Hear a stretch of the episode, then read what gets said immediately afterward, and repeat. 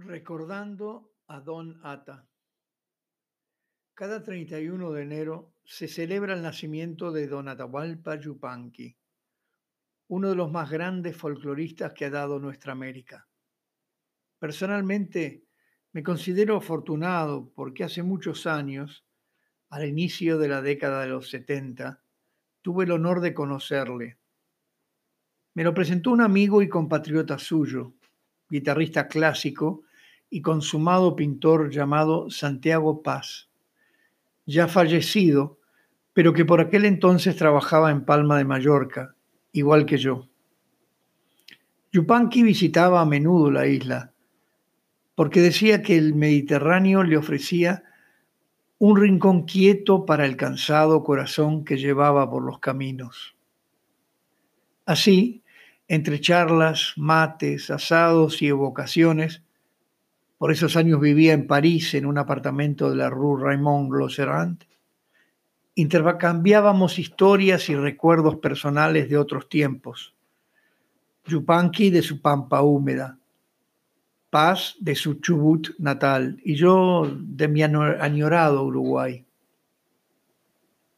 Aprendí mucho de Donata. Lo conocí y admiré no solo como un gran artista que cantaba cosas profundas y contestatarias, hermosas o dolorosas, sino también como un hombre sincero y amigo de sus amigos. Aunque Tahualpa era un solitario, amaba su soledad con devoción y hacía un culto del silencio, al cual, al menos según sus versos, nunca le tuvo miedo filosofía de vida que mantuvo hasta su muerte en Francia en mayo de 1992 durante una de sus agotadoras giras. Uno de sus dichos favoritos, con el que solía aconsejar a los más jóvenes, se refería precisamente a eso. El viejo poeta decía, si lo que va a decir no es más valioso que su silencio, mejor quedarse callado. Sus creaciones retrataban fielmente la sensible humildad del hombre de campo y sus costumbres, porque poseía un profundo conocimiento de la naturaleza humana. En sus canciones siempre hablaba de verdades universales, de sus caballos, de la tierra, de los montes y los ríos, y como le gustaba acotar, del paisaje más hermoso de todos, el hombre. Afirmaba que el gaucho es un hombre reservado, cauto y discreto. Luego agregaba solemne, somos tímidos y recatados. La pampa está poblada por miles de solitarios. Me parece que la geografía nos hace así. Tenemos muchísima tierra, mucho campo abierto para la soledad. Por eso cantamos y componemos de este modo. No nos gustan las restricciones, ni los sentimentalismos baratos, ni las historias de amores vulgares. Componemos los versos igual que usamos el lazo, libremente, sin miedo. Así nos explayamos en nuestras historias. Cuando un pampeano canta, se toma su tiempo para relatar lo que le interesa, porque no quiere que le impongan frenos ni fronteras. Por esa razón, la música de las pampas es tan diferente de la andina, porque no tiene una cordillera que le limite el horizonte. Atahualpa también sabía ser cáustico y cortante con las personas que intentaban adularle. Si la conversación no le agradaba, se quedaba como ausente, con cara muy seria, como esculpida en piedra. Dejaba de hablar y se ponía a tararear en voz baja alguna vieja tonada. Esa era nuestra señal secreta para ir a su rescate. Además, odiaba que le pidiesen que trajera su guitarra a una fiesta o reunión. Mi guitarra no come asado, respondía enojado ante la invitación condicionada.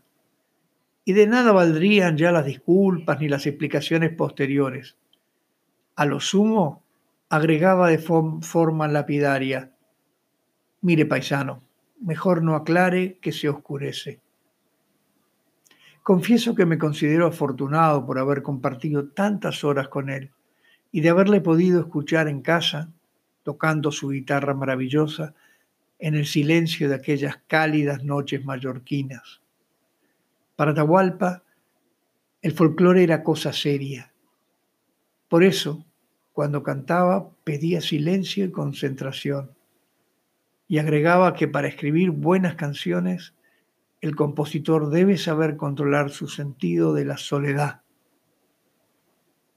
Atahualpa defendía su firmeza de la privacidad, de su vida, de, de su ambiente, y sostenía una lealtad inquebrantable hacia sus amistades. Pero también sabía ser muy pícaro, y recuerdo cómo me hacía emocionar con un guiño de complicidad cuando sabía que yo estaba entre el público de un recital suyo. Entonces agregaba una canción muy poco conocida de su repertorio, llamada Pa' qué, del uruguayo Romildo Rizo, autor también de Los ejes de mi carreta. Una travesura porque sus versos dicen, yo soy de Montevideo, una frase que al oírsela cantar me conmovía profundamente en aquellas décadas de ausencia y lejanía.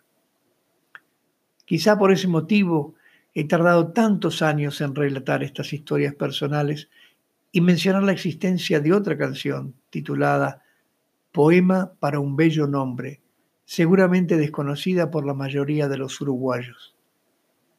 Transcurría el año 1976 y Yupanqui se encontraba descansando en Mallorca. Habíamos paseado por la isla, comido asado en casa y tomado mate con mis padres, recordando sus tiempos de domador en Cardona, que curiosamente coincidían con los años en que mi padre tropeaba y embarcaba ganado desde la estación La Lata, en trenes con destino a La Tablada, en Montevideo. Estas reuniones eran casi un ritual para él. Traer yerba mate para mis padres, algún otro obsequio, y luego pasar una tarde en nuestra casa del barrio San Agustín charlando de los viejos tiempos. Una noche previa a un concierto, a Donata se le ocurrió comer pescado y mariscos y con Santiago decidimos llevarle a la Casa Gallega, un conocido restaurante palmesano especializado en los frutos del mar.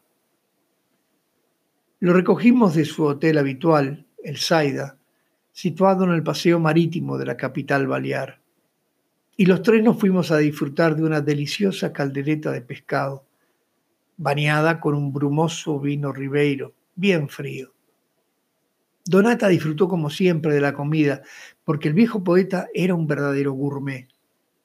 Entonces, mientras esperábamos los postres, repentinamente Yupanqui metió la mano en el bolsillo de su chaqueta y sacando un papel de folio doblado en cuatro, sin más preámbulo, me miró serenamente y dijo, esto lo terminé de escribir esta tarde. Ahora se lo quiero leer y dedicar a usted y procedió a recitarnos un nuevo poema suyo que comenzaba diciendo, qué bello nombre es tu nombre, Uruguay, sonoro como una fruta salvaje.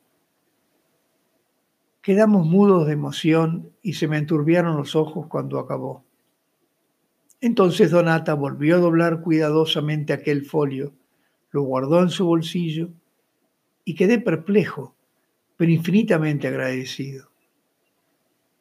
Permanecimos en silencio un buen rato, saboreando y atesorando aquel poema de exaltación a mi patria lejana.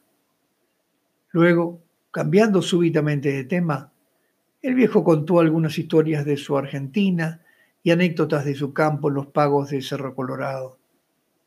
En ese momento no me atreví a pedirle una copia, y así pasaron seis meses. Hasta que un día llegó un mensajero a mi casa en Palma de Mallorca con un paquete que me enviaba Donata. Dentro venía el último LP que acababa de grabar en París y que incluía el poema sobre Uruguay, con una sencilla pero emotiva dedicatoria en su carátula. A mi amigo Roberto Bennett, como yo, hermano de la libertad. Ahora, como homenaje, cada 31 de enero bebo una copita de vino tinto y brindo por el alma del amigo ausente, que seguramente debe estar montando su viejo alazán, con la crin revuelta en llamarada, galopando y galopando por los campos celestiales, más allá de su añorado Cerro Colorado.